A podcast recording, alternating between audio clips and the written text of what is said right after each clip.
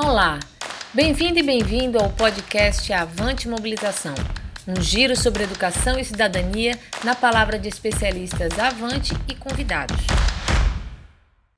Nosso primeiro episódio traz Maria Tereza Marcílio, que é mestre em educação pela Harvard, sócia fundadora e atual presidente da Avante Educação e Mobilização Social, uma instituição que desenvolve ações por uma educação de qualidade participa e promove debates nacionais sobre a importância de um currículo vivo para a melhoria dos serviços ofertados nessa área.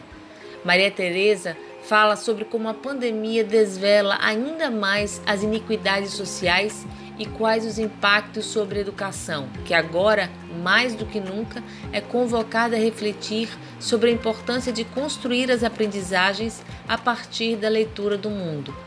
Com a palavra, Maria Tereza Marcílio.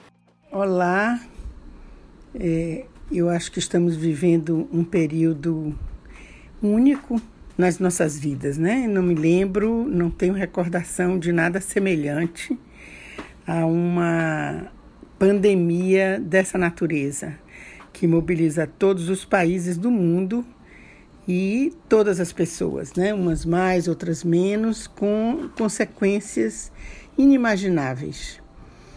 E é sobre isso que eu, como professora, como tendo trabalhado a vida toda com educação, é, me proponho a conversar hoje aqui. A minha questão é como que nós nos comportamos diante dessa pandemia.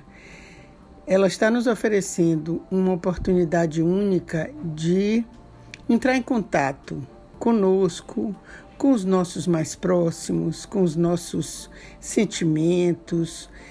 Está tá nos dando uma oportunidade de pensar sobre a nossa realidade, sobre o mundo que a gente vive, né, sobre o planeta, sobre o que, que a gente quer para nós mesmos, para nossos queridos, para o nosso povo, para o nosso planeta, né? nos vermos como membros de uma mesma espécie já que atingiu a todos, eu acho que nos dá essa chance de nos olharmos para além das diferenças, para além das fronteiras, como uma espécie. O que temos feito e o que podemos fazer como espécie para termos uma vida melhor. E aí, diante disso, algumas questões me surgem. A primeira delas é que, apesar da pandemia ter atingido a todos, ela atinge diferentemente diferentes pessoas, né? Ela atinge de uma forma os que têm mais recursos, de outra forma os que têm menos recursos, de uma forma os que fazem parte dos, dos setores que controlam e dominam as sociedades e outra daqueles que estão sempre numa situação de menos-valia. Então, a primeira chance que a pandemia nos dá é de revelar o mundo desigual que a gente vive. Quanta iniquidade, né? Quantas, quanta desigualdade e quanta injustiça. Diante disso, como que a gente deve se comportar? Que agendas devem ser as prioritárias? Eu fico imaginando que se nós não sairmos disso com uma ideia de que uma agenda social, uma agenda de respeito às pessoas, de valorização da pessoa, de honrar a espécie, se nós não sairmos da, dessa pandemia com a ideia de que isso é a prioridade, nós não teremos aprendido muita coisa. Nós temos vivido quase que submetidos a uma agenda econômica, a uma agenda consumista, a uma agenda de produzir, produzir, produzir, de ser mais eficiente, mais eficaz, a despeito de qualquer outra coisa. Com isso, sacrifica-se a natureza, principalmente, sacrificam-se as pessoas, criam-se abismos, criam-se desigualdades. Então, está na hora de nós pensarmos o que, que é mais importante é a vida. E o mundo está pedindo isso. Né? Nós tivemos esse ano, só aqui no Brasil, duas situações muito extremas e que nos chamaram muita atenção. Uma foi um incêndio na floresta como nunca se viu. E dois foi um derramamento de óleo fantástico nas costas do Nordeste e atingiu até o Sudeste. são duas, dois fenômenos que têm muito a nos dizer sobre como nós estamos lidando com a natureza. Que mundo é esse que nós queremos formar? Que, e quais são os valores que nos regem? O que, é que está acima da vida, acima da, de tudo parece ser o dinheiro, parece ser o poder, parece ser a vã riqueza. Então, eu acho que a primeira lição da pandemia que eu tiraria é que nós precisamos urgentemente, como espécie, priorizar uma agenda social, priorizar a vida, priorizar as pessoas, priorizar o nosso ambiente, priorizar o planeta e não nos e a, a economia deve estar a serviço disso e não nós submetidos a ela. A segunda coisa que eu tenho vido, visto muito e é uma questão que me chama muita atenção é como reagimos a isso que está aí, do ponto de vista da educação.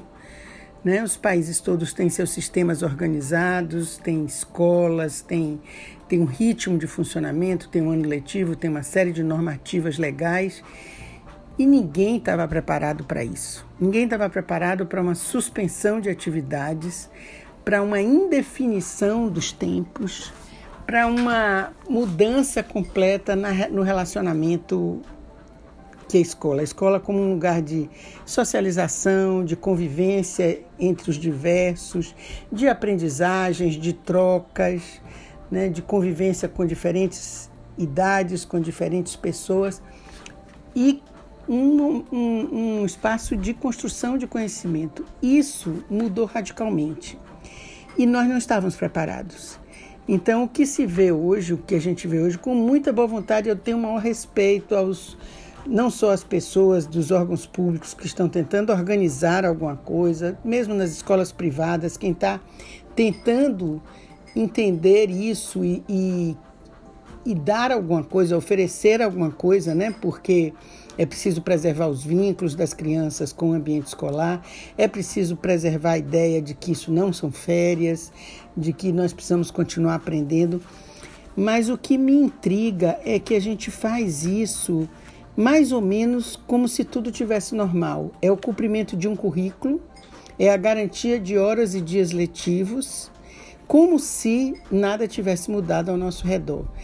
As tecnologias, graças a Deus, nos ajudam tremendamente e elas passam a ser fundamentais, mas aí de novo se coloca as, as questões relacionadas à iniquidade, porque o acesso à tecnologia, o acesso à informação que a tecnologia nos traz é absolutamente desigual.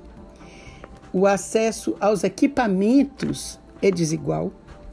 Então, quando você pensa em transformar as aulas, ou transformar o currículo, ou transformar a relação professor-aluno numa relação virtual, em aulas virtuais, de saída você já está aprofundando um ambiente de desigualdade que existe sempre, mas que agora pode aumentar tremendamente.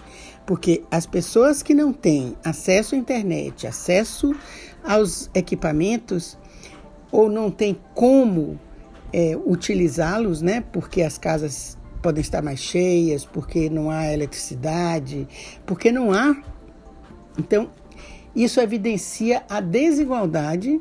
É, ela podia estar camuflada, mas ela agora fica muito evidente. A iniquidade, a dificuldade que é para as pessoas de populações mais vulneráveis de terem acesso a uma educação de qualidade.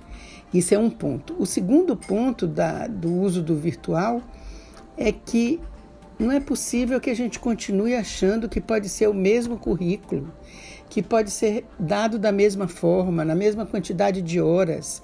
É como se, por exemplo, também os professores, os diretores, coordenadores não estivessem vivendo a mesma pandemia que os pais estão vivendo. Eles também têm família, eles também estão submetidos ao mesmo estresse, eles também estão em casa com acúmulo de tarefas, muitos com, com filhos que dependem deles, outros com isolados, solitários, temerosos, outros com responsabilidade de cuidar pelos seus mais velhos e eles têm que dentro desse dessa situação que eu chamaria de um pandemônio criar aulas e se comportar como se tudo tivesse normal com os alunos à distância. Então, isso para mim reflete, com toda a boa vontade que há, que eu reconheço, reflete um certo grau de alienação. A segunda, o segundo sinal de alienação que eu vejo é tendo tudo isso em nossa volta, como continuar falando das mesmas coisas que o currículo trazia. O currículo é isso, é a vida, é a relação, o que é essa pandemia, como veio, como se instalou, quais são os mecanismos, atinge todo mundo da mesma forma. Já houve outras, que outros momentos o mundo passou por situações próximas a essa, né? Como o mundo resolveu, é, que relação se faz entre essa pandemia e os fenômenos da natureza? É, como que as diferentes pessoas, os diferentes países têm enfrentado? É, como transformar essa situação doméstica, de, de vivência doméstica, numa relação saudável, como cada um está fazendo. Não se fala também dos sentimentos, como estão as famílias, como estão as crianças, como estão os adolescentes isolados, como estão os professores. Seria uma oportunidade única, e aí vem o outro momento de alienação, que é escola e família são entidades que se complementam, instituições que se complementam, ambas extremamente necessárias na formação dos indivíduos, mas que nem sempre dialogam bem que se estranham muitas vezes. Essa é uma oportunidade de ouro para refazer laços, né? para pensar na situação de cada um, para ver o outro como sujeito. O pai, ou a mãe, ou o avô, a avó, o tio, o irmão mais velho que cuida daquela criança, a própria criança, o adolescente, o jovem, né? que são naturalmente gregários, que querem estar com os. Como estão na solidão?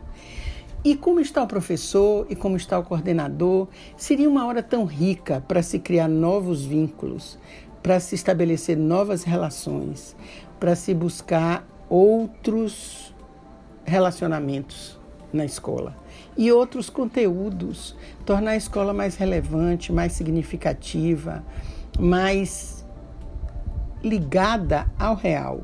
Fala-se tanto né, dos muros da escola, a pandemia derruba e força a gente a olhar para fora. Então, o que eu quero trazer de inquietação nesses dois níveis, né? Um de quanto do quanto a pandemia revela da nossa iniquidade, desigualdade, da falta de um compromisso com a vida humana e com a vida do planeta. E a outra é como as instituições, como a educação como um todo poderá se transformar a partir dessa situação. Né? São questões que eu tenho me colocado muito, vendo esse esforço gigantesco de tentar manter as coisas funcionando. Mas será que é assim que a gente vai mantê-las? É isso, minhas questões por hoje que eu gostaria de compartilhar e deixar com vocês. Não tenho respostas, tenho muito mais perguntas do que respostas, mas acho que é uma um dever nosso, principalmente de quem é professor, de quem é educador, de quem está trabalhando em educação, é dever nós nos perguntarmos mais e mais sobre a vida. Pronto, estreamos o Avante Mobilização. Agora é refletir. Caso você queira contribuir com o nosso podcast e com a construção desse e de outros diálogos, envie uma sugestão para o e-mail comunicacão@avante.org.br, siga nosso Instagram avante.osc e nossa página no Face avante.org e venha dar esse giro com a gente. Até breve.